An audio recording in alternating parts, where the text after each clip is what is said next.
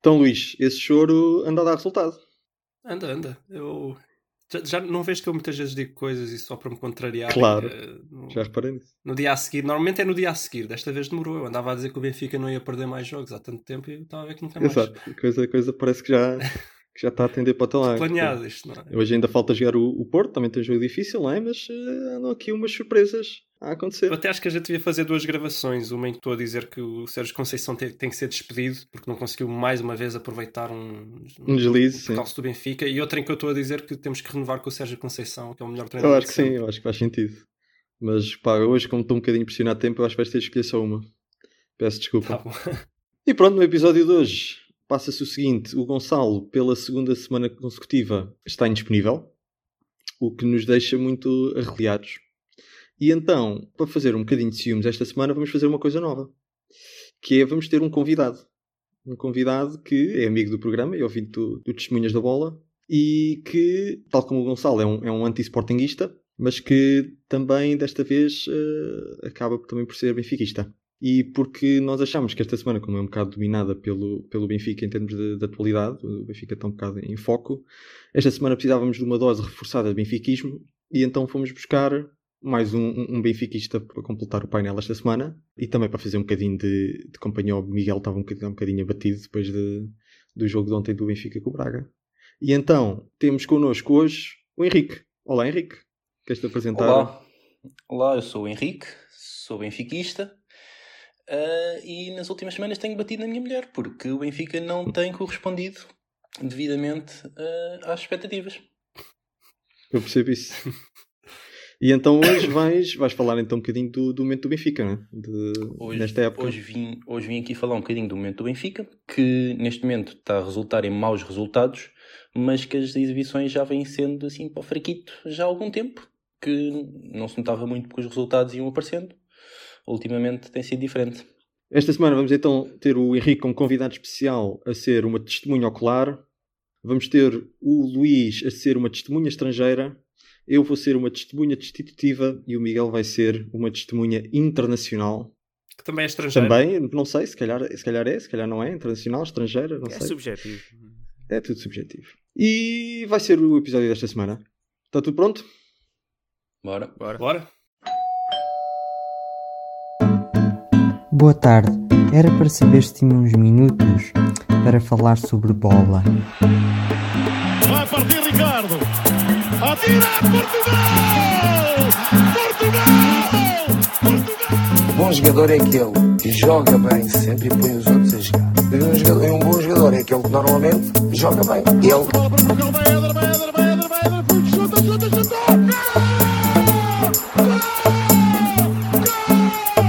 Em condições normais, vamos ser campeões.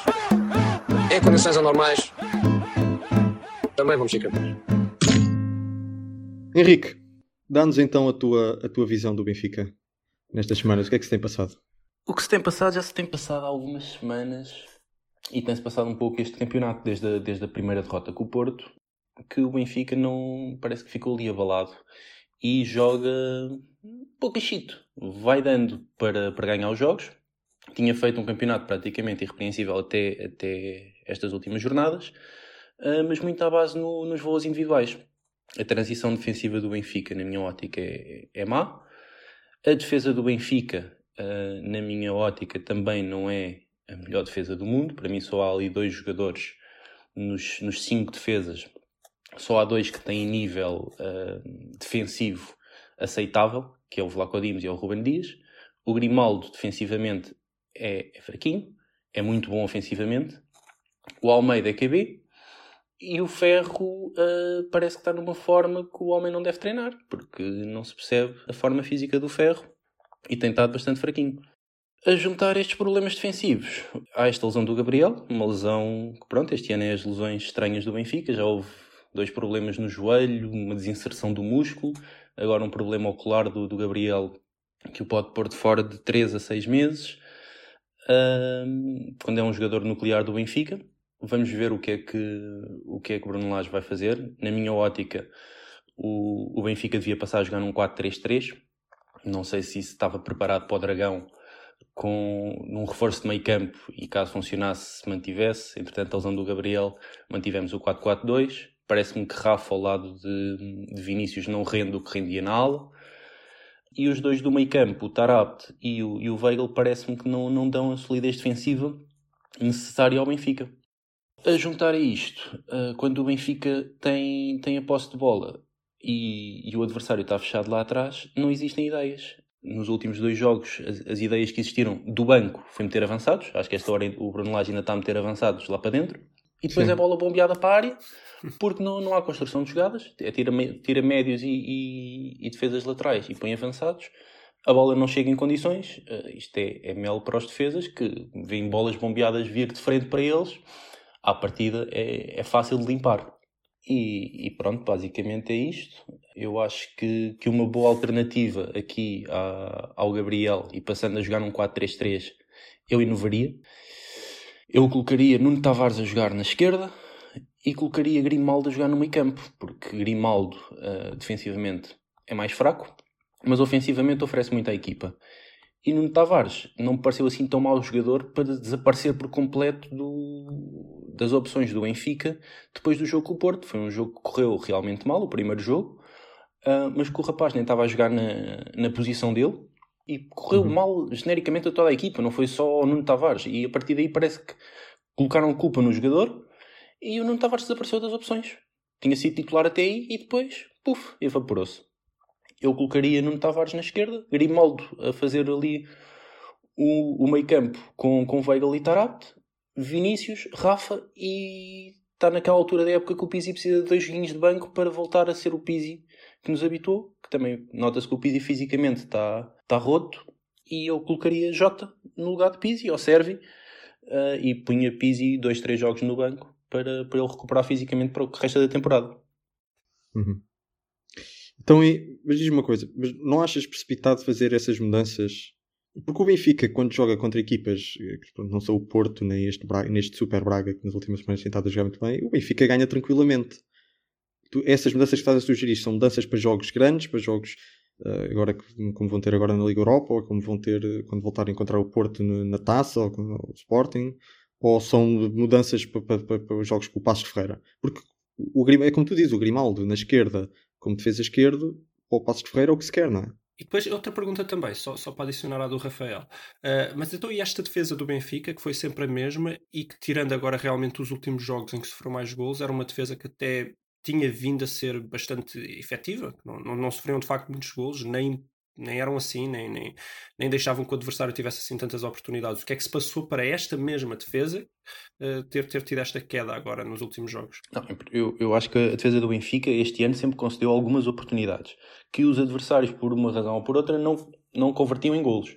Agora que a transição defensiva do Benfica, esta época, eu acho que tem sido uh, fraquinha e acho que sempre houve ali. Uh, algumas oportunidades a serem concedidas aos adversários, que por uma questão de eficácia, como vocês falaram no, no programa anterior, o Benfica tinha, tem tido muita eficácia, quer ofensiva, quer defensiva, depois em termos individuais. O Vlaco Dimos, ainda ontem, uh, uhum. na segunda parte, tirou uns dois ou três gols ao Braga. Sim, sim. Um, e houve uma, uma ineficácia da parte do Benfica na primeira parte, que falhou alguns golos, e então há lá uma bola do, do Vinícius que Sim, sim. num jogo, num outro jogo, o Vinícius teria marcado aquele, aquele gol.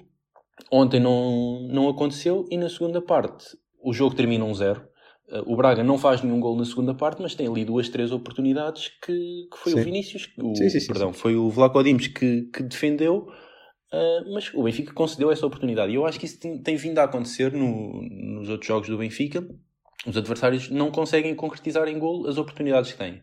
Quando aparece um adversário uh, um pouco mais forte, mais ao, ao, que se espera que seja ao nível do Benfica, um, um Porto, um jogo na Europa, o, o Benfica acaba por sofrer uh, golos e não ganhar os jogos, porque o adversário tem uma eficácia maior e, e pronto, e o Benfica concede essas, essas oportunidades ao, aos Em adversários. relação ao Grimaldo, tirar o Grimaldo de defesa esquerda, isso é um plano para todos os jogos ou achas que é só um plano? E não só tirá-lo da esquerda, jogar, jogar no centro? Ou, ou como, pouco. como é que seria? Eu não entendi muito bem essa parte.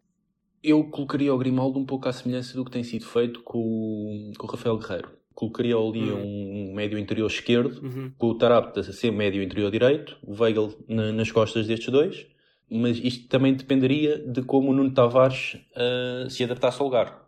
Eu não Pois. sei se o, se o Nuno Tavares teria capacidade ou não para se adaptar ao lugar, e acho que não era este jogo com o Braga nem com o Porto que se devia fazer esse teste. Agora, não vejo que o Benfica sim. perca muito em fazer um teste desses com, num jogo mais acessível, de preferência na luz, porque acho que o Nuno Tavares dá, dá profundidade ofensiva ao flanco esquerdo. O Grimaldo fisicamente também se nota algo cansado para andar a fazer correrias eh, pelo flanco esquerdo, portanto penso que jogar ali no meio campo não, não o desgastaria tanto fisicamente. E esperava, espero eu que, que caso, essa, caso o Bruno Lage opte por isto, que eu duvido muito, que o flanco esquerdo fique ali um bocadinho mais, mais reforçado, porque quer Ferro, quer Grimaldo, que tem sido um Não, passador. e eu também porque tu referiste o, o nome do Weigl e eu lembrei-me que o, o Weigl chegou pelo menos rotulado de bom trinco, que acho que a ideia era dar essa estabilidade defensiva ao Benfica, que acho que não tem acontecido. Weigl precisa de mais tempo ou, é uma desilusão já? Qual é a tua opinião muito rápido? Ixi. Eu, eu- acho que Weigl não é uma desilusão, mas até agora ainda não tem provado os 20 milhões que, que custou. Acho que Weigl tem, tem jogado QB, não joga, Pois, não é exato. fantástico, não é, mas também não é mau, mas também não se espera muito. Não, não espero com, o- com o trinco que o Benfica foi comprar que, que fim também a equipa adversária e faça golo. Ah, eu acho que temos de dar tempo ao Weigl ah, para, para ver ah, se, ele, se ele se adapta à equipa, às ideias da equipa. Não parece que seja um rolo de Tomás, mas até agora não está a ser um Vinícius. O Raul Tomás já vai com 5 de seguida, não é? Raul Tomás no Benfica, não é? Mas eu Sim, queria só, só, só fazer uma pergunta em relação ao, ao Tavares, que é uma coisa que a mim me assusta sempre quando se começa a falar de muitos jovens, por muita qualidade que eles tenham. É não estar por uma defesa muito jovem não, não pode dar mais inexperiência à defesa. Ter uma defesa com Tavares, Ferro e Ruben Dias, que apesar de tudo ainda é um jovem, apesar de já ter muita experiência, eh, não, não pode ser assim um bocado arriscada de a qualquer momento poder acontecer ali uma falha cerebral, alguém ceder à pressão e as coisas correrem mal para a defesa do Benfica. Pode e, e- e seria arriscado. Agora a questão é que o Benfica também não me parece muito interessado em Pois, comprar isso, isso, é defesas. que, isso é que a mim me Eh, faz como, confusão. como penso que foste tu que, que- que disseste num, num programa anterior, o, parecia que o Benfica, com, com a compra de Weigl, tinha, tinha mudado o paradigma e ia parar de comprar avançados e extremos. Ah, mas não, não, trouxe mais Mas um não. pino a Diego Souza. O. Comprámos o Pedrinho, pare- parece, não sei se o negócio já está oficializado, mas parece que veio o Pedrinho por- com um negócio manhoso com o Ioni Gonzalez, mas não há, não há uma compra de um central. E o Benfica neste momento tem dois centrais, tem o Rubem Dias e tem o Ferro, porque o Jardel está lesionado, ao que parece, por algum tempo, e também já tem 33 anos e nos últimos tempos não, não tinha dado grandes garantias. Ah, Falava-se, pronto, ok, o Weigl faz a posição, o Samaris faz a posição, agora com a lesão do, do Gabriel vão fazer falta para o meio campo, ah, e o Benfica tem Ruben Pois. Dias e Ferro, e, e a alternativa a estes dois, em termos de central puro, será um miúdo da equipa B. Há o, o brasileiro, que, que veio o ano passado, mas parece-me muito duro de rins, parece-me ainda muito verde, e não estou a ver grandes alternativas. Portanto, é esperar que, que Ruben Dias e Ferro não tenham... Era o miúdo da equipa tenham- BS brasileiro ou estás a referir-te ao outro? Não, eu estou a referir-me a um brasileiro que veio o ano passado, eu agora está-me a falhar o Sim, eu nome. sei, esse brasileiro eu sei qual é. ah, que parece muito. Eu só vi dois jogos dele, Ele parece bom, mas é jovem. parece-me ainda muito, muito verdinho. E parece-me um bocadinho ris de rins. É, é rezar para que não haja aqui nenhuma lesão dos centrais, principalmente do Ruben Dias, para mim é o melhor central do Benfica, de longe, porque se houver aqui um problema grave, terá que haver uma adaptação de Samaris, parece-me a mim, fará falta no meio campo, e pronto, e mais uma, uma vez não se foi buscar um, um defesa central. Em termos de defesas de direitos, temos o, o Tomás Tavares, que tem 18 anos, para mim é o melhor defesa de direito do Benfica, mas tem 18 anos. O André Almeida é suficiente, desenrasca, não pode ser titular do Benfica. E na esquerda é o problema que eu, que eu já falei. Para mim, o Grimaldo defensivamente é, é fraquinho. Em jogos grandes, depois isso nota-se porque, porque é mais pressionado, porque há mais qualidade no adversário. Ofensivamente é que o Grimaldo faz bastante a diferença. E é muito inteligente a jogar ofensivamente. Defensivamente é, é, é um passador. Uhum. Miguel, qual é o teu, teu comentário a estas, este hecatombe do Benfica que aqui ainda há umas semanas estava com 7 pontos de avanço e agora arrisca que se fica só a, só um? Ah, a análise parece-me parece bastante realista. Eh, Por acaso nunca fui muito crítico de defesa, mas realmente faz, Faz sentido, pessoalmente nestes jogos grandes nota-se muito, mas... Bem, o calendário agora também não vai ser tão complicado como foi estes dois jogos com, com o Porto e com o Braga do Rubén Amorim, que está tá incrível desde que, que tomou o comando da equipa. Mas sim, agora... ah, Não, o treinador sim, adjunto. sim, sim, é verdade. Não, o treinador adjunto não, o treinador principal, né? Sim, não é o. Ruben Amorim, o treinador principal é outro. Sim. Esse é que está Sim, incrível. eu acho que os gajos do, dos cursos de cena devem estar a pensar, eh, calhar este curso não, não serve muito. Mas, não sei, acho que a partir de agora o calendário não vai ser tão, tão difícil em teoria, mas um ponto de diferença se o Porto ganhar hoje, apesar de ter um jogo difícil. Acho que essa, essa Vamos fazer diferença uma versão em que o Porto ganhou. vai ser vai ter um efeito no- nos jogadores, com certeza. Então acho que vai, vai ser um bocado mais complicado a partir de agora, mas sei. Uhum. Eu continuo a ser um bocado otimista, mas, mas sim, vai ser difícil este campeonato. E o Porto anda a um, a um ponto, ganha uma confiança que, que não tinha há duas semanas e, e vai ser também difícil Certo. para o Porto em muitos jogos. E o Benfica Sim. perde a que tinha, Sim. não é? Eu diria que, o- que isto, apesar de tudo, vai isto está relacionado com aquela, aquela fraqueza do Benfica na- naqueles jogos mais difíceis e que, pronto, agora essa, essa maré já passou e agora volta aos jogos mais fáceis e a coisa vai estabilizar. Mas claro, mas te- ter um ponto, fi- ficar a um ponto, é só com um ponto de vantagem. Quando Sim, é muito já estava, já, já é capaz de afetar psicologicamente, especialmente lá está, aqueles jogadores mais jovens, ah, especialmente na defesa do Benfica. Mas ah, cá estaremos para ver como é que a coisa desenvolve. Henrique, qual é é a tua aposta? O Benfica estabiliza agora, daqui para a frente, ou treme? Uh, eu acho que depende um bocadinho do que o Laje fizer. Se o Laje uh, mantiver o- os 11 jogadores que têm jogado e não alterar muito, eu temo um bocadinho por este Benfica, porque o Benfica parece-me fisicamente uh, desgastado. Vamos entrar, ou já entramos numa, numa altura da época em que, fruto de em setembro e em outubro termos um jogo do campeonato por mês, agora vamos estar a jogar tudo de seguida. E vai haver muitos jogos, uh, deslocações, vamos agora, o Benfica vai agora à Ucrânia, Uh, depois vai a Gil Vicente, depois penso que joga outra vez com o Shakhtar, jogos de, de 3 em 3, 4 em 4 dias. Se jogarmos sempre com, com o mesmo 11 e se não houver aqui grandes alterações, uh, eu parece-me que o Pizzi é um jogador bastante desgastado. O Rafa ainda não voltou uh, a ser o, o Rafa que era depois de, de vir da lesão. Grimaldo também parece desgastado. Ferro, fisicamente, está tá, tá, tá horrível. Vinícius parece-me não ser um jogador para 90 minutos. Vinícius tem muitos gols. Vinícius, para mim, tem sido talvez o melhor jogador do, do Benfica esta temporada. Mas o Vinícius chega ali aos 70, 75 minutos e o Vinícius nota-se uh, que, que, está, que está completamente de rastos. Uh, por isso, não sei, não sei o que é que. hum, tenho alguma confiança que agora com os jogos facilitam um pouco e o Benfica já jogou com, o- com o Porto, com o Braga, tem o, teoricamente, dos jogos difíceis, falta-lhe jogar com o Sporting na última jornada.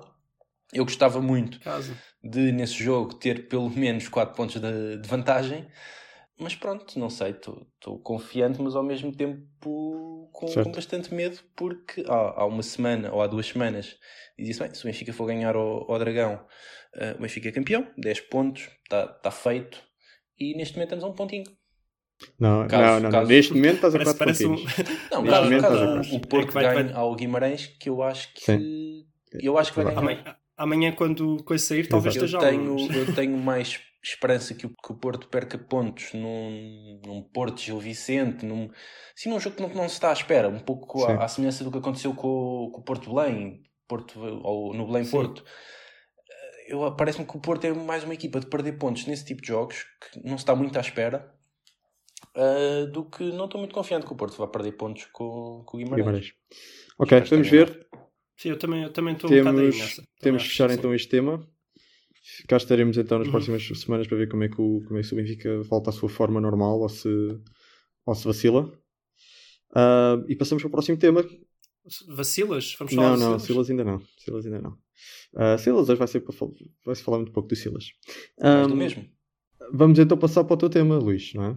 Vais ser uma testemunha estrangeira. Porquê? O meu tema, pois, o meu tema está também relacionado com o Já está. Benfica, que por causa do, do clássico, em que pronto, não vamos falar mais de arbitragens, acho que já falámos o suficiente da, na semana passada. ou melhor, vamos falar de arbitragem, mas não nesse sentido, porque o Benfica uh, emitiu um comunicado a dizer que gostaria de ter árbitros estrangeiros nos jogos do Porto e do Benfica. Eu, na altura, até tinha entendido que era apenas nos clássicos, mas aparentemente seria em todos os jogos do Porto e todos os jogos do Benfica. E Embora, eu não sei se vocês concordam comigo, mas também já vão ter a vossa oportunidade de dizer, embora uh, me pareça que é um bocadinho né, só barulho, uh, não, não sei se o Benfica realmente quereria isso, parece-me que foi só para fazer barulho, uma forma de ofender quase, é quase uma espécie de, de, escolha de palavras ou de expressões para ter um impacto em quem eles querem que tenha um impacto. Uh, mas de qualquer forma, eu acho que vale a pena, mesmo que, que, que, seja essa apenas a intenção do Benfica, eu acho que vale a pena analisar isto, já que nós gostamos de fazer aqui de vez em quando uh, pensar como é que seria se certas regras existissem ou se certas coisas fossem alteradas no futebol. Eu acho que podemos pegar nesta proposta do Benfica e ver o que é que aconteceria em Portugal se houvesse árbitros estrangeiros e se isto seria uma coisa boa ou má. Uh, portanto, primeiro, podemos começar com isso que eu disse. Acham que o Benfica realmente quereria uh, ou não que isto acontecesse ou foi só para pa chatear? Eu diria que é assim, a minha opinião, muito rapidamente, é que se de facto tivessem árbitros estrangeiros arbitrar jogos do Benfica e do Porto, eu acho que o Benfica perdia em termos absolutos, uh, no sentido que se calhar não seria tão beneficiado como é normalmente com árbitros portugueses, mas se calhar em termos relativos, ou seja, relativamente ao Porto, ganharia, porque apesar de tudo o Benfica tem, tem uma equipa melhor e com uma arbitragem absolutamente imparcial. Uh, ou seja, o, o, Porto precisa mais dessa, dessa vantagem, desse benefício dado por, por árbitros algo parciais do que o Benfica. Agora, se eu acho que eles queriam mesmo que isso acontecesse, se calhar não, acho que concordo contigo, foi, foi mais uma forma, foi uma estratégia para, para criticar a arbitragem usando uma, uma nova roupagem, não é? Porque aquelas críticas clássicas já não, já não têm muito impacto, então é sempre preciso estar a inventar coisas novas. Mas essa é a minha opinião. Quem é que realmente sairia beneficiado ou prejudicado com, com essa questão? Tu dizes que achas que a nível absoluto o Benfica não. e tu dizes que achas de um ponto de vista relativo nos confrontos diretos uh, não, o Benfica sairia prejudicado de um ponto de vista absoluto Sim. Uh, e achas que nos confrontos diretos com o Porto provavelmente o Porto Não, não, não, não é isso que eu estou a dizer não é isso que eu estou a dizer o que eu estou a dizer é em termos absolutos perdem os dois, ou seja no ah, Benfica sim, Passos de Ferreira ou no Porto Passos de Ferreira haver um árbitro estrangeiro que a princípio é mais imparcial. Admitindo vai tirar... que é imparcial, não é? Exatamente, admitindo que eu admito.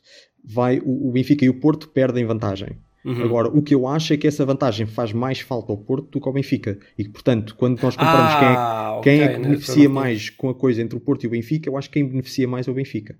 Ah, ok, já entendi. Pronto. Okay. Ou seja, basicamente o que tu estás a dizer é como o Benfica tem, por exemplo, mais vantagem em marcar golos. Exatamente. Uh, e Não o Porto precisa mais... tanto é, o Porto está mais dependente ali de certos lances físicos que ganham na área um penalti, né? que sim, ganham sim. ali uma. Ah, ok, entendo. Entendo e, e creio que, que, concordo nesse aspecto. Certo. Não sei, Miguel e Henrique, não sei se têm alguma resposta assim mais diferente. É assim, eu acho que, que isto é barulho. Isto é o Benfica a fazer barulho porque perdeu, porque tem que desviar algumas atenções mas acho que fundamentalmente é barulho. Quem é que sairia beneficiado? Penso que a tua visão, Rafael, é, é correta. Acho que, no geral, ambos perderiam. Uhum. Um, mas o Porto perde mais. Eu penso, não acho que o Porto perca mais em termos de, de jogos gerais. Penso que talvez o Porto perca mais no, nos jogos grandes. Eu tenho aqui alguns dados que fui, fui verificar de, dos últimos 5 anos, uh, portanto, desde 2015 existiram 42 uh, derbys e clássicos. Se não se os meus. Estás a pôr Sporting Benfica e Porto, é isso? Sporting Benfica e Porto. Sim. Em que 78% desses jogos foram arbitrados por quatro árbitros. Portanto, andamos aqui. Hum, okay, era aí que eu queria chegar também. Jorge Souza, Soares Dias, Hugo Miguel, Carlos Xistra. 78% uhum. do, dos 42 derbys e clássicos foram arbitrados por estes quatro árbitros. Como vocês disseram na, na semana passada, não sei se foi o Luís, uh, os árbitros vão sendo pressionados ao longo do tempo e vamos entrando aqui num,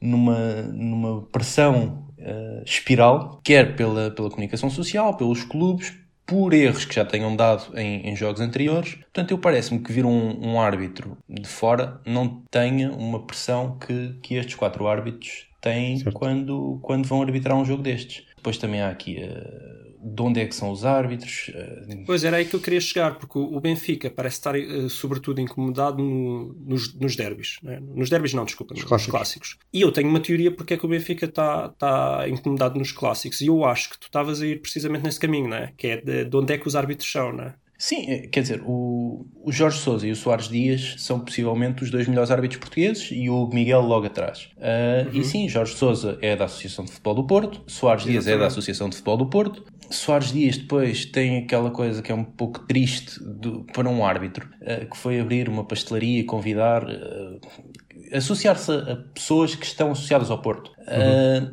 ele pôs-se a Ele próprio- jeito. Ele próprio é adepto do Porto assumido ou não? Eu nunca entendi bem se isso é rumor, se é verdade. Não Pá, sei, eu não sempre sei. ouvi dizer que ele seja, não é assumido, mas tipo, amigos dele assumem por ele. tá? Mas acho que ele que- o nunca que é disse. ele- normal- ele, ele próprio acho que é normal- mas- sim, sim. O que, é, o que é normal em Portugal, to- todos os árbitros. Não, e- é, é normal. Sim, tem- tem- todos, todos têm.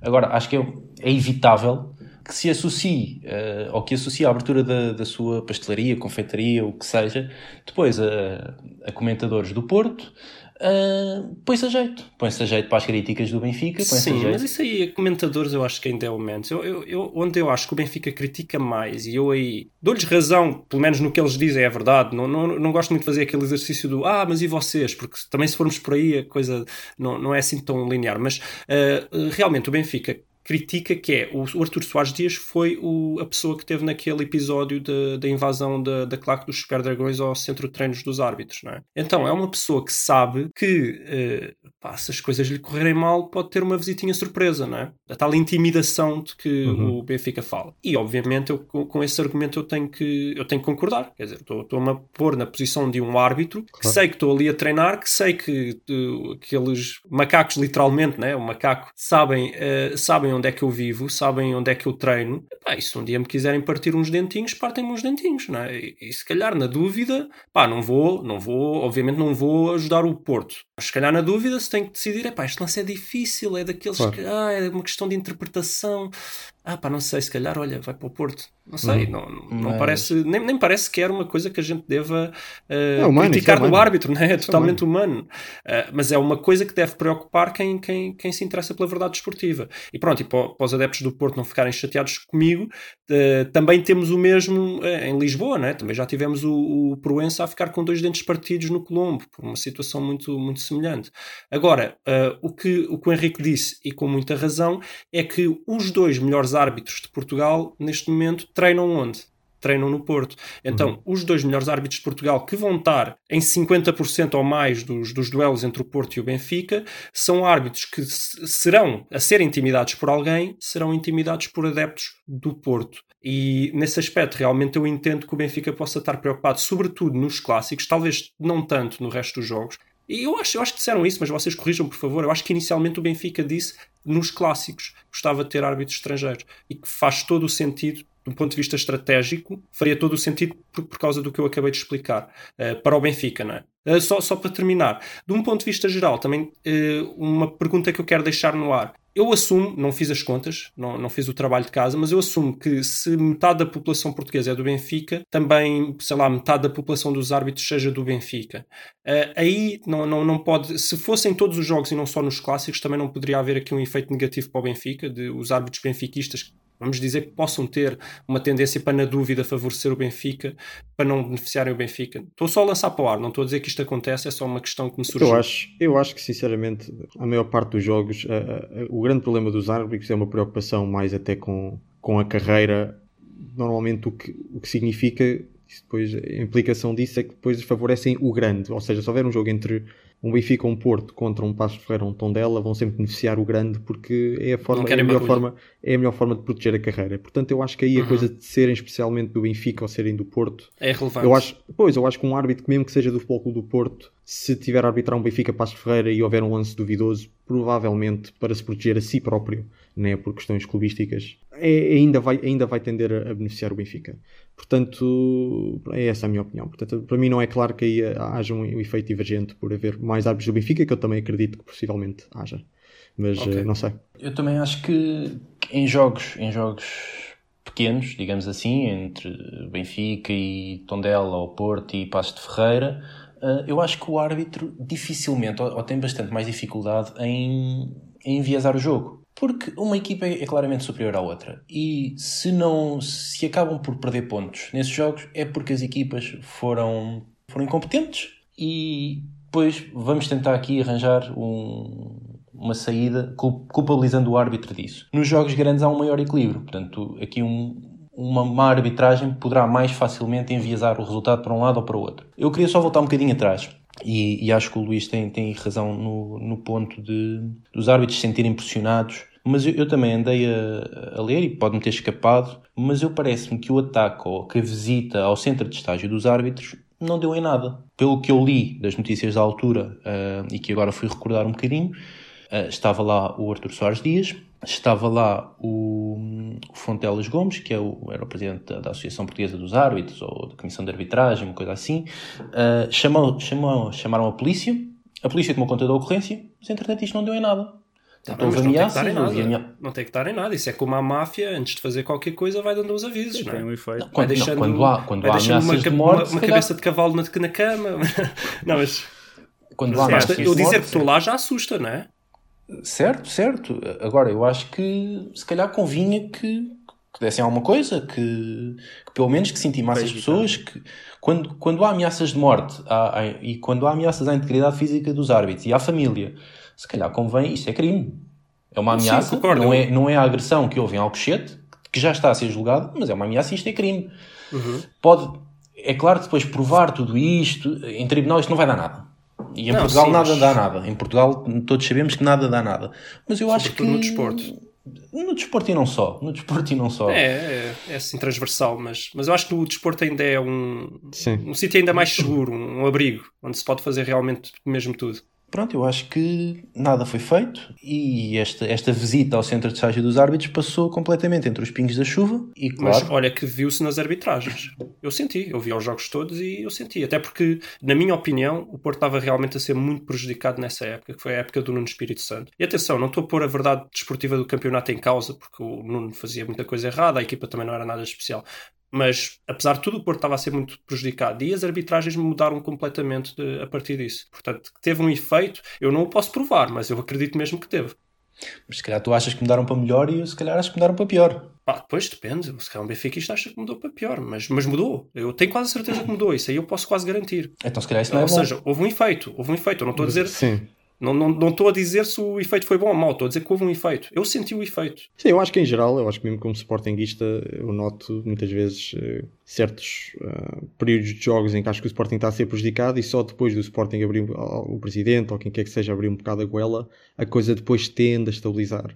E pronto, isto, isto vai um bocado, isto vai um bocado ao encontro ao tema, ao tema da semana passada, de, das pressões das arbitragens e porque é, que, porque é que em Portugal há tantas pressões das arbitragens e a, e a, e a verdade é que é porque resulta. E os presidentes, os presidentes fazem isso porque resulta. E este caso, acho que é mais um, é mais um caso de, de pressões às arbitragens, só que o Benfica arranjou agora uma maneira diferente de, de pressionar as arbitragens, não explicitamente dizendo a arbitragem formar, mas dizendo que, epá, se calhar devíamos pensar em arranjar árbitros estrangeiros, deixando implicitamente que... Mas já agora, acham, acham que essa estratégia é boa? Acham que vai, vai resultar tão bem como outras anteriores? Porque Epá, eu estou-me a colocar no, no lugar dos árbitros. Eu não sei se eu não sei, não sei se isso não é passar um bocado dos limites. Eu não sei se não, não, sei. não ficaria chateado. Os árbitros com, não, com não levam isso a sério. Pois. É, não levam esta ideia a sério, então provavelmente não tem muito Mas é que, é que o Benfica atacou todos os árbitros com isto se é que me entendem. Antigamente, sei lá, o Benfica ou o Porto dizerem que este árbitro arbitrou mal, este árbitro não pode mais arbitrar os nossos jogos e não sei o quê. Não, estão a falar de um árbitro. A mensagem é para todos, mas estão a falar de um árbitro. E é, neste pá, caso não, é... estão a falar de todos. Não, a gente quer estrangeiros porque os estrangeiros são melhores que os portugueses. Acho não, que isto não, é... pode tocar nos árbitros. É uma interpretação não, demasiado que... profunda do que eles estão Talvez. Por isso é que eu estou a lançar para os árbitros não, não eu, acho, eu, acho, eu acho que o problema não é a qualidade dos árbitros, é, é, é possível parcialidade dos árbitros, acho eu, não sei. Uh, e é uma forma de tentar combatar isso. Mas obviamente isso, são, isso é uma crítica. Agora, se isso vai ter o, o mesmo efeito uh, que as outras tipos de críticas têm, não sei. Uh, nem, nem, nunca vamos saber. Pois. Só ter que agora o Benfica ter, começa a ter arbitragens mais, mais a seu a seu gosto, mas mesmo, agora uma pessoa sabe lá se isso terá sido mesmo por causa sim, desta sim. ideia. É sempre, é sempre impossível dizer. Mas pronto, mas uh, enfim. Já agora, uh, que, que, acabámos por não falar muito do, do, dos árbitros em si. O que é que vocês acham que mudava? Acham que podia ser uma coisa boa trazer árbitros estrangeiros? Para todos os jogos ou só para os jogos grandes? Ah, Não, para todos. Agora para todos, assim, de um, de um ponto de vista geral do, do campeonato português. Acham que, por exemplo, podia trazer mais qualidade de arbitragem? Acham que os árbitros estrangeiros são melhores? E, de onde? De onde é que eles viriam, né? Porque há vários países. Ah, do- outra, outra questão, ah, se acham que poderia, mesmo que não, tra- não trazendo mais qualidade, poderia haver, sei lá, uma mudança de cultura com, com essas novas arbitragens? Vamos, por exemplo, dizer árbitros ingleses, que têm uma cultura de arbitragem totalmente diferente. Acham que isso podia ser positivo se árbitros ingleses viessem a arbitrar em Portugal? Ah, este, este tipo, é este tipo de questões que eu, que eu gostaria que vocês comentassem. Bom, eu só muito rapidamente só quero dizer que não é claro qual é que seria o efeito e eu sinceramente acho que há coisas para melhorar na, na, na arbitragem portuguesa, mas eu acho que Estou mais fora do os futebol, árbitros. Exato, eu acho que há muito para melhorar no sistema de arbitragem, mas os árbitros em si, eh, não sei se é isso. Eu acho que é preciso melhorar a transparência na avaliação dos árbitros e na promoção dos árbitros, em todo, é? E na- em nas tudo- nomeações? nas nomeações e tudo, e tudo isso. Isso há muito para melhorar aí. Eu acho que eu recuso estar a pensar em, em estar a buscar árbitros estrangeiros sem primeiro, porque eu acho que é um bocado uma vergonha. Então, Portugal passa a ser o país que, coitados, aquela arbitragem lá é tão má que eles têm de ir buscar árbitros eh, aos outros países. Pá, recuso-me a, a discutir isso até se fazer qualquer coisa sobre o sistema da arbitragem em geral e parar de culpar sempre o senhor do apito. E pronto, é o que eu tenho a dizer. Eu não sei se ia melhorar ou não a arbitragem. O que eu sei é que, genericamente, temos uma má arbitragem. Eu não sei como é que é nos outros países. Eh, Eu acho que nós só temos três árbitros e, e voltando aqui aos árbitros que arbitraram os clássicos, para mim é Jorge Sousa, Soares Dias e Hugo Miguel. Depois existe aqui Carlos Sistra, que para mim é um mau árbitro. Depois ah, temos aqui mais meia dúzia de árbitros hum, meio conhecidos. Um Veríssimo, que para mim é mau árbitro. Temos uma má arbitragem. Agora, nada me garante que os árbitros que a gente vai buscar lá fora sejam melhores do que estes. Que possam É porque ser... eles já têm emprego, né? Eles à partida já estão, a, se formos a Inglaterra, já estão a arbitrar o Liverpool e o E Manchester vais, City, né? vais buscar os piores, provavelmente. E Pois. eu assumo, eu assumo que, que a gente não vai buscar árbitros melhores, uh, talvez por uma questão de, de pressão sejam mais imparciais, porque não, não, não estão a ver os gordinhos ou não têm a família Claro. deles a ver os gordinhos da, da CMTV e da TV24, e que- porque eu acredito que, que os árbitros não vejam esse tipo de programas. Uh, mas a família, os amigos, aquilo há de chegar de alguma forma aos árbitros e, e causa pressão. Acho que também se fala demasiado de arbitragem e, e escalpeliza-se demasiado os, os lances ao mínimo pormenor se agora já não tanto os foras de jogo, mas se tocou, se não tocou. Quer dizer, o árbitro É, mas fala-se porque resulta, não é? A chamada, pá, no, no caso do. Para o Benfica, as pessoas, para, para chatear o Benfica, chamam-lhe a cartilha. Mas a verdade é que esses comentadores aparentemente influenciam os árbitros também. Então, mais outros a bater na mesma Claro. tecla para ver Fala- se conseguem também Mas trazer é algo também- para o seu clube, não é? É fal- falta de punições ao nível de, de críticas à arbitragem. Também. Sim, mas como é que tu vais também é punir? mais uma, mais uma vez uma questão do sistema, não é? Falta de regulação. bem montado. Mas como é Falta Enfim, de pessoal, proteção temos- até para os árbitros, porque se os árbitros estiverem protegidos lá no- nos, nos treinos, então já deixa de haver problemas de intimidações. Falta de a- descobrirem quem é que são as pessoas que fazem as intimidações Claro. e puni-las, é tudo isso. Claro. Enfim, pessoal, temos de, temos de começar a fechar este tema. Não sei se alguém tem mais Uhum. alguma coisa ardente que queira pôr cá por fora. Ah, eu ia só dizer que se os árbitros fossem ingleses, eu até não me importava. Gosto do estilo deles de... e Da acho cultura. que os jogadores deixavam de se queixar de tudo e mais alguma coisa. Mas de resto acho que não, não faz muito sentido a ideia do. É, mas achas, achas que eles conseguiam domar os jogadores latinos, digamos? É pá, acho que os jogadores acabavam por se habituar ao fim de algum tempo. Achas que sim? É que há uma coisa que as pessoas esquecem: os árbitros ingleses, para todos os efeitos, eles punem muito severamente empurrõezinhos e puxõezinhos. Eles, eles gostam de jogo físico. Uma canelada eles deixam passar. Mas agarrões, puxões, essas coisas todas, eles marcam eh, tanto ou mais com, com um árbitro português. E o campeonato português está cheio de agarrões e puxõezinhos e estar. aqueles truquezinhos manhosos. Acho que acabavam. Mas não sei se eles aí conseguiam, conseguiam manter o jogo tão ativo como mantém em Inglaterra, que tem bem menos empurrões e, e puxões. Talvez, pelo menos nas outras partes, eles deixassem, nas cacetadas, eles deixassem jogar um bocado Não mais. É, Aqueles provavelmente, eles mandar também, para o chão quando se leva um toquezinho só, então, eles deixavam jogar, talvez. provavelmente também se adaptariam ao futebol portuguêês de alguma forma. Portanto, é sempre difícil para ver Seria qual, é seria, qual é que Exato. seria o equilíbrio disso. Pronto. Mas pronto, acho que fechamos o tema então das, Uhum. Fechamos, fechamos. destas arbitragens e passamos então agora vamos, vamos deixar o Benfica que, pronto, dominou um bocado este, este episódio e vamos muito rapidamente ao Sporting que continua as novelas no Sporting mas exatamente por isso conseguimos, espero conseguir fazer disto um tema rápido. Continua a guerra varandas contra claques e este fim de semana, este último fim de semana, o anterior fim de semana, tivemos algumas agressões das membros das claques a membros da direção do Sporting e inclusivamente, segundo consta, andaram a cuspir numa menor de idade que estava a acompanhar um membro da direção, pronto, coisas... As claques continuam a animar o, o futebol português, não é? é com o seu, sempre com o seu espírito e isto levou o Varandas a ir à, à TVI, falar um bocadinho desta, desta guerra. Varandas que na TVI garantiu que, que não vai abandonar o, Sporting a esta gente, para mal de, dos pecados de muitos Sportingistas. E falou um bocadinho desta guerra nas claques, referiu que este problema não é bem com, todas as pessoas nas claques, é que a direção das claques, que não sabe muito bem quem são, isso é assim uma, uma corja um bocadinho misteriosa, não sabe muito bem do que é que vivem, uh, o que é que fazem. E depois deixou um bocado um apelo a uma maioria silenciosa dos Sportingistas que, pelo menos, ele julga que ainda estão com ele, que ainda estão com, com o Varandas, e que acusa as claques de só estarem a fazer isto por todo porque o Varandas tomou medidas que financeiramente prejudicam as claques, como uh, havia um certo número de bilhetes que eram, que eram vendidos mais baratos às claques e sem nome, que depois as claques podiam revender e o Varandas, que o número que atirou, o número que atirou foi, foram 300 mil euros que as claques perderam com esse, por ano, que as claques perderam com essa medida e que obviamente agora ficaram chateadas e, e tão, andam, a, andam a tentar tirá-lo lá. Entretanto, logo no dia a seguir ou dois dias a seguir, foi rejeitada a proposta de uma Assembleia Destitutiva que tinha sido posta por um movimento dar futuro ao Sporting, que não, não surpreende ninguém, não é? Portanto, o Rogério Alves achou que não, aquilo não, não havia necessidade de haver uma destituição do, do Varandas e o Varandas, pelo seu próprio pé, parece não, não querer sair de lá. Eu achava que o Varandas ia, ia começar a ceder à pressão, já começa a devidar isso, se calhar ele quer mesmo continuar para a próxima época. E por falar em futuro, futuro do Sporting, isto, obviamente, uma pessoa tem de perguntar qual é que é o futuro do Sporting com, esta, com toda esta algazarra que anda pelo, pelos lados de Alvalade. Eu tenho de dizer que, sim senhor, eu até gosto. O Varandas algo que eu não referi, o Varandas na, na, entrevista à TVI já até, também já o tinha feito para alguns jornais, até já tinha admitido alguns dos erros no que toca à abordagem desta época, nomeadamente da forma como abordou a venda do, do Bruno Fernandes, que é algo que nós já falámos aqui também muitas vezes. E eu aprecio que o Varandas admita que cometeu erros na, na, na abordagem desta época, e eu, eu, eu, tenho de confessar que cada vez que as claques tomam este tipo de atitudes para tirar de lá o Varandas, quase que me dá vontade que, ele, que o Varandas fique lá só para, só para eles não levarem-se avante. Sim, a nós. Pois. Uh, mas ao mesmo tempo eu não consigo, eu não consigo uh, esconder que os erros que o Varandas fez eu considero erros bastante grosseiros.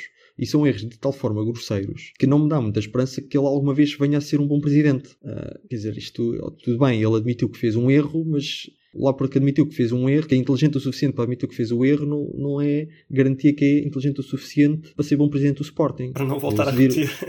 Claro, nem para não ou, ou, cometer outros, não é? Eu, quer dizer, eu se vir um, um puto de, de 8 anos a meter ketchup num bolo de chocolate e ele depois meter a primeira garfada à boca e dizer, epá, se calhar não foi boa ideia. Tudo bem, mas quer dizer, eu não estou à espera que a, pauta, que a pauta das notas dele no final do período seja só 5, não é? é um... Basicamente é isto que se passa. E eu, portanto, eu tenho de. A, a gestão de, todo, de toda de toda a venda do Bruno Fernandes e da preparação da época e até inclusivamente ainda do mercado, do mercado de inverno, que eu acho que foi um bocado a repetição do, do, do mercado de verão, não me dá muitas garantias que o Varandas perceba o que é que está a fazer. E o Varandas, na, na candidatura, falou muito do scouting e melhorar o scouting do Sporting, e eu não, e que é, um, é algo que eu, que eu considero absolutamente indispensável, porque o Sporting à base da formação não vai lá. Se não foi lá entre 2000 e, entre 2000 e 2020, quando de facto Alcochete era a perla da formação nacional, não é certamente agora que vai conseguir fazer. Vai ter ter um bom scouting, vai ter uma boa prospecção de jogadores. Cada vez é, isso é mais importante e, e eu não vejo essa boa prospecção a, a surgir. Eu não vejo tirando o Vieto, o Separar até agora então ainda não mostrou nada, também foram só alguns jogos, vamos ver, mas tirando um jogador ou outro, a maior parte dos jogadores que o Varandas foi buscar não são grandes jogadores. E isso não, não me dá confiança que ele consiga montar uma, uma boa equipa. E com base nisso, o que eu tenho a dizer é, pá, se for para o Varandas sair, pá, que saia o quanto antes, que é para dar de facto lugar a alguém para preparar já a próxima época. Se for para ficar, epá, vamos rezar que ele tenha aprendido, mas não estou, não estou de todo confiante. E no que toca à guerra com as claques, é assim, acho que está, está para continuar e sinceramente eu, só, eu acho que o Sporting só vai ter estabilidade quando começar a jogar bem e a ganhar uh, porque enquanto o pessoal das claques estiver no que agarrar vai continuar a protestar e vão continuar a pintar os seus interesses como os interesses do clube, fácil, de uma forma fácil, e vão ganhar alguma legitimidade com isso e algum apoio da massa adepta em geral. E vai ser muito difícil trazer estabilidade ao Sporting enquanto, enquanto não houver uma equipa que, mesmo que não ganhe, epá, ao menos que jogue bem e que lute, e que lute pelo título. E o Varandas até conseguir isso não vai ter, não vai ter paz, nem vai ter o próximo presidente do Sporting, se o Varandas acabar por, por sair. Vamos ver como é que a coisa desenvolve. Não sei se tem algum, alguma reação. Quero só dois pontos, embora, embora basicamente o que tu digas seja, seja mais ou menos a minha opinião. Uh, só uma questão, ou duas. Uh, primeiro, se o, o Varandas sair eu, eu, entendo essa ideia de que gostavas de ter já um, um, presidente novo e melhor para preparar a próxima época, mas também isso não poderá ser um sinal que tu estás a dar para o futuro que possa ser mau também para o próximo presidente, que é agora pode-se mandar embora assim, pelo menos através de uma destituição, pode-se mandar assim embora presidentes com bem nos interessa, é, ele fez mal, olha, vai embora, a gente despede o presidente. Acho que isso não pode ser uma má precedência. Uh, e dois, em relação às claques, eu aí estou 100% com o Varandas, eu acho que é realmente o que o Varandas está a fazer melhor é esta guerra contra as claques. Uh, tu estás a dizer que só melhora quando houver melhores resultados, ok, concordo parcialmente, mas o que é que vai acontecer na próxima época quando eles já não tiverem os, os bilhetes anuais e o Sporting possa vender todos aqueles lugares a outras pessoas, ou então aos mesmos elementos das claques, mas a um preço bem superior, que eu não acredito que vá é, Eu acho que, em virtude de, de ele ter comprado esta, esta guerra com as claques já no meio desta época, tornou as coisas mais difíceis para ele. Eu acho que ele, se for inteligente, consegue gerir a coisa de forma a que consiga afastar um bocado esta gente das claques do centro de decisão do Sporting para, já no início da próxima época e uh, tornar um bocadinho menor o barulho que eles, que, eles, que eles fazem. Mas vão continuar a estar lá e vão continuar a gritar e vão continuar a a destabilizar o clube.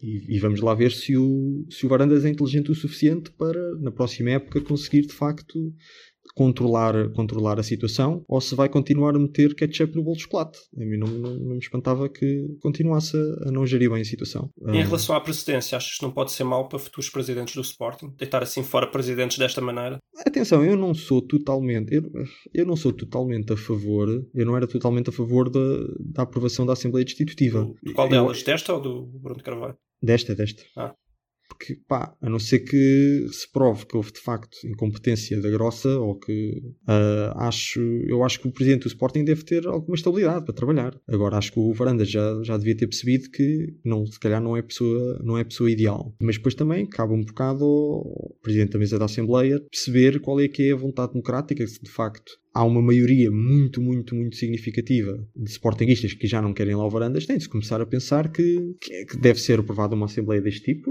uh, e provavelmente haver novas eleições, uh, mas eu não tenho, eu não tenho esses números, não é? Eu não tenho esses números sobre quais é, qual é a porcentagem dos, dos sportinguistas que de facto quer, quer ver o, o Varandas lá para fora. Um, mas eu acho que o facto desse esse tipo de destituição ser possível não deve ser algo que pese na, na consciência do, do, do, do, futuro presidente do Sporting, porque isso é algo que só surgirá se de facto houver uma maioria muito significativa de Sportingistas que já não, já não se revêem naquela presidência. É o que eu tenho a dizer. Não sei se tem mais alguma reação, mais alguma coisa a dizer ou, não, em relação eu, ao... eu só, só quero dizer que também no meio disto tudo eu tenho um bocado de pena do Varandas porque ele, coitado, ele até parece boa pessoa. Não sei, posso também... estar errado, né? Boas pessoas se calhar não se metem nesses meios, mas ele até parece boa pessoa, pelo menos nas entrevistas. Eu também acho que ele parece boa pessoa, mas também não parece muito. É um bocado tonto, não é? É um bocado tonto, é um bocado assim, não está preparado. Faz-me faz lembrar o Pateta. não faz sério. Uh, Rafael, tem só, tem só uma questão. Não achas que esta, esta contestação e este subir de tom da parte das claques uh, não tem dado um pouco mais de força ao Varandas? Ou seja, tem, tem, o, tem, o, último jogo do Sporting em casa, semana passada, e quando as claques começaram a, a, cantar pela saída do Varandas, o resto do estádio começou a assobiar. Sim, sim, sim.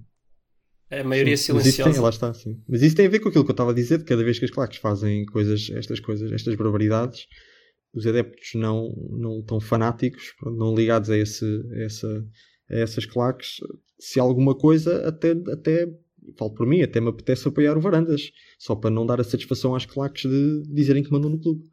Eu acho que isso é normal, mas uh, também não vou, não vou.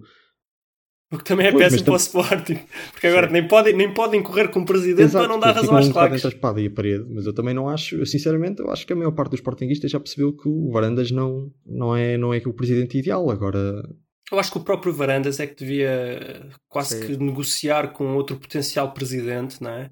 Uma candidatura já contra as claques. Imagina que agora vinha o Benedito, o Benedito dizer: Olha, eu Pois, também estou contra as claques e eu vou-me candidatar. Ahm, mas, acho, que- mas acho que sim, mas acho que tens razão na tua análise. Acho que qualquer candidato vai estar contra as claques depois do ataque de Alcochete. Isso não, Não, vai ser eu muito sei de um, complicado de eu fazer. sei de um que gostava muito de se candidatar, Pois, mas até esse é o iria de Borla, de Borla para lá, e que eu não sei se estaria contra as claques. Vocês acham que esse candidato que, que o Luís estava a falar ganharia as eleições no Sporting? Eu acho que não. Pois. Ia ter bastantes Eu votos, mas não não, ganhava. mas- mas-. Mas ia ter bastantes votos. Eu acho que seria bastante renhido.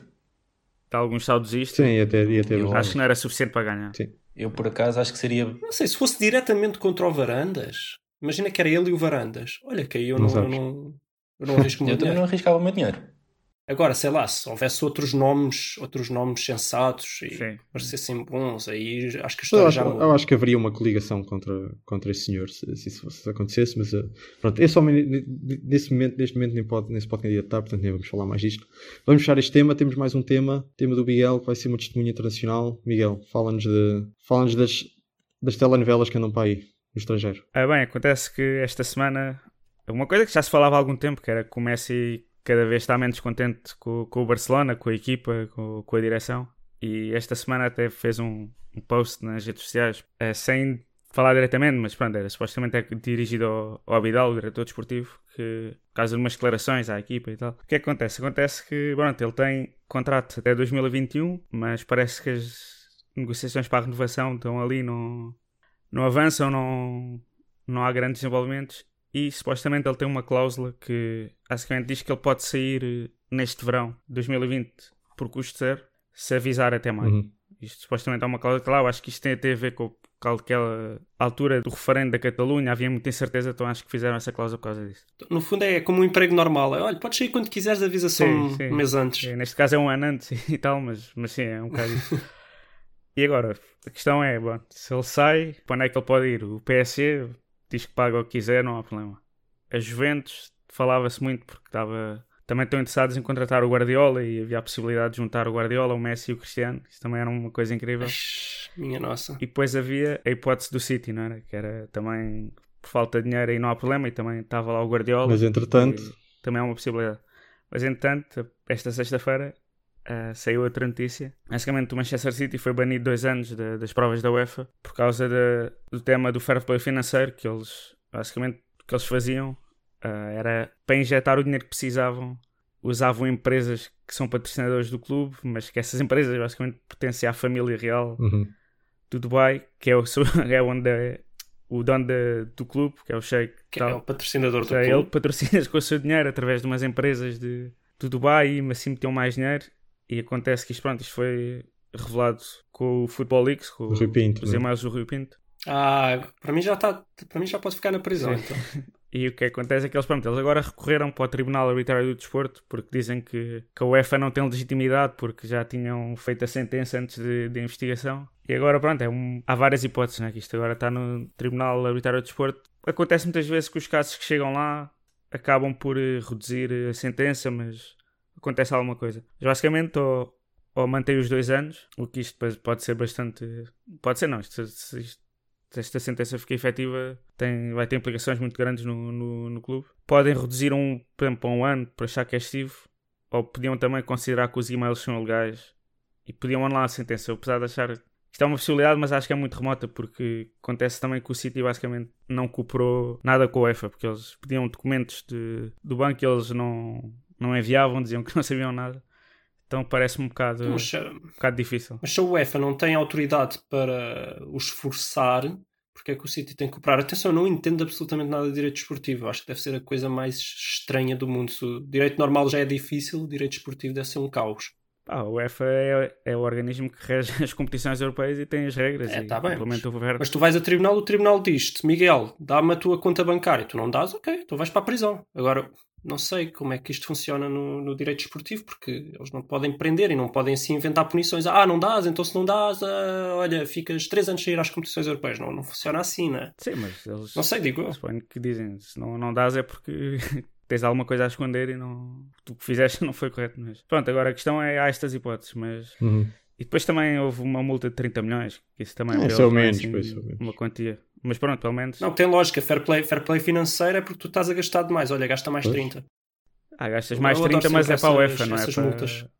Não, não é para, para a equipe. Está bem, mas repara, o fair play financeiro, eh, o que eles metem cá fora, o- para camuflar as verdadeiras intenções, é não, porque a gente quer que os clubes estejam estáveis financeiramente e tal, e estamos preocupados com a saúde financeira do clube. Isto é uma das razões do, do, do fair play financeiro. E depois não, mas pagam mais 30. Eles, quer dizer, Sim, todos mas é vocês boa- sabem que eles não estão minima- minimamente preocupados com a saúde financeira de quem quer que seja. Eles estão preocupados que os mesmos clubes grandes continuem a ser grandes e que não possa haver doações para clubes pequenos e que estes possam crescer. Hum. Quer dizer, continua-me a parecer muito estranho que se eu ganhar o Euro Milhões eu não possa doar o meu dinheiro ao Porto, porque o Porto não pode usar o meu dinheiro, não é? Isto não, não faz não tem muita lógica na minha cabeça. Uh, obviamente também não teria muita lógica eu doar o meu dinheiro ao Porto, mas, uh, mas pronto. Talvez para tirar de lá uma arega, quem sabe, um dia. Para comprar uma arega para outro clube qualquer. Eu comprava Foi- Marega. Compravas outro clube. Compravas para uma arega. Buscar uma arega. Enfim, Mas pronto, agora Enfim. o que acontece é que isto vai ter implicações bastante graves, né? Que dois anos fora das competições da UEFA, muitos jogadores vão querer sair, o Guardiola também não deve ter muita vontade de ficar lá. Uhum. E não sei o que é que vocês acham que, que vai acontecer. Uma das implicações pode ser Exato. que o Messi já não vai para o City e com isso acaba nas Juventus com o Guardiola, que tem que sair do City porque não está nas competições europeias. E temos o sonho concretizado já para Eu os acho que o próximos futebol ia meses. ser um bocado chato a partir daí, pelo menos durante uns anos. Eu, como já, como já não temos muito tempo, só assim muito rapidamente, eu acho que esta questão, começando no início, eu acho que a questão do Messi, eu acho que se vai resol- resolver e ele vai acabar por ficar no, no Barcelona. Eu acho mais fácil sair o Abidal e Eu sair o, e sair o, o Sim, presidente sim. do que sair o Messi. Portanto, acho que isto é tudo, são tudo jogos. Até pode ficar como presidente jogador, que é Claro, uma coisa, claro. é uma É um coisa título inédita. bonito, claro. E depois, em relação ao City, ah, vamos ver. Eu acho eu agora ficaria surpreendido que se passássemos de dois anos fora das competições europeias para, para nada, não é? Mas ah, talvez ainda se consiga uma redução para um ano ou assim. Mas é bom ver que a justiça, pelo menos em algum, algum sítio, funcione, mesmo que esteja a implementar algumas leis que sejam assim um bocado opacas. Hum. Henrique, o que é que Eu gostava que- só de dizer ah, ao Bernardo Silva que ah, o número 10 do Benfica está à espera dele. Hum, hum. Também pensei no mesmo. Nas competições. Achas que o Chiquinho, o Chiquinho está a tremer? Não, mas espera aí, espera aí, que se o, se o Porto ainda conseguir lá chegar, não é garantido que o Benfica entre na, na Liga dos Campeões. Vamos lá ver. Sim, mas, mas eu, apelo, eu apelo aqui ao, ao coração do Bernardo Silva que venha para aqui jogar a taça da Liga pelo Benfica. Eu sei que é o sonho dele. A vontade que ele deve ter. E não te importas de ter um racista? Não te importas de ter um racista no plantel do Benfica? Não, não me importa Pois nada, aí não é me importa mais nada. pesado. Aqui o único, a, a problemática que eu vejo é caso o, o Bruno Lage não seja campeão, eu prevejo que o Jorge Jesus regresse ao Benfica e pronto, podíamos ter aqui o, o defesa esquerdo para, para, os próximos, para a próxima década, caso o Bernardo Silva Mas imagina que os 10 Tavares que vocês lá têm, o Bernardo Silva chega lá e diz: Epá, para mim é tu Tavares, para mim são todos iguais. Hum. Pois, Acho que é perigoso. Ah, esse perigoso racista. Enfim. é que há três, mas ainda há dois na, na formação. Portanto, ao todo o Benfica, se, se- se todos chegarem à, à equipa principal, pode ter a jogar cinco Tavares ao mesmo tempo. Ui, É muito Tavar. ui. Bom, fechamos então o tema. Vamos ver, vamos ver o que é que estas Sim, novelas sim. depois dão daqui para a frente. Vamos continuar a seguir. Tiki-taka muito rápido. Só temos tempo assim para dois, máximo três tiki-taka. Olha, muito rápido. O Carriço vai, para, vai jogar para a China, para Wuhan. Epá, Portanto, ele, ele já era, reparem que ele, ele já era conhecido como aquele jogador raçudo que mete a cabeça onde os outros não metem o pé. Ah, agora, agora ele mete, agora ele vai para ele vai para, o, para Uhum. Wuhan quando os outros nem sequer se metem na China, nem, nem, nem em Singapura. exatamente. A? E está toda a gente a tentar fugir de lá, não é? Ele está aí para lá, ele sempre a meter a cabeça onde os outros não, Não, eu sempre apreciei o carriço. Não se falou da possível, do possível regresso do Carriço ao Sporting, agora este, este Natal. Tenho ideia disso. Se calhar é como arma Olha, química. fazia É falta, para infectar, calhar. é para depois infectar o- os jogadores do, Será do Braga neste momento. para a do China? Braga. Do Setúbal, os jogadores do Será Setúbal. que o homem prefere ir para a China do que vir para o Sporting? O homem prefere ir para a China do que ir para o Sporting. Epá, eu acho que as coisas, as coisas se calhar estão mais, estão mais controladas Sempre, na é, China. se- sempre é um clima, um clima menos infeccioso. Bem. É isso, continuando nas doenças, temos aqui que se detectou, ah, como é que se chama? A gripe das aves na, na, na Escócia. Também ouvi isso. Mas eu já não me lembrava, eu já não me lembrava de. di- Digam lá, porque é que querem falar Não, disso? então é, agora, agora é o, o Mourinho está a sentir a pressão. Eu já não me lembrava dessas declarações do Mourinho. Como, como não? I'm feeling a lot of pressure with the, the swan in Scotland. No, I'm serious. You are laughing, but I'm serious. You- It's not fun. Yeah, I'm, I'm more scared of the swan than, than football. What is football compared with, with, with life? A swan with bird flu? That, for me, that's the drama of the last two days. Agora está a sentir a pressão. Pronto, pode ser que pode ser que é uma pressão extra então para o Tottenham neste, neste final de, de temporada, então a, a gripe das aves. E temos só mais uma. O que, é- o que é que tu falas do André Gomes, Luís? O André Gomes, o André Gomes eh, concretizou o sonho de, de dois adeptos porque foi passear com eles de carro, era ele o motorista, dois, duas, duas crianças. do Everton, não é? Adeptos do Everton. E- sim, sim. Eu acredito que é, que é o sonho deles, que era de verem o André Gomes como motorista em vez de eh, jogador. é o que eu acredito. Porque realmente, se eu fosse adepto do Everton, também era o meu sonho. Olha, coitado. É bom, é bom eh, voltar eh, a fazer piadas com o André Gomes porque eu me senti um bocadinho mal ali durante umas semanas depois de, de Depois- acontecer aquilo. E, Epá, agora não posso fazer piadas com o André Gomes e é bom saber que já, que já podemos voltar a esse, a esse registro, que é um registro que eu aprecio bastante. Enfim, terminamos o programa Terminamos. e agradecemos muito ao, ao Henrique pela sua participação extraordinária neste episódio. Obrigado. Muito obrigado, Henrique. Muito Eu é obrigado. que vos agradeço por me deixarem participar neste magnífico fórum. Ora essa, ora essa, foi um prazer. É um fórum. Também é um fórum. É, é o que se diz na, naqueles Da programas. opinião de- pública, sim, sim. Sim. Da opinião pública. Olha, senhor, desculpe, menino, Fórum, é verdade.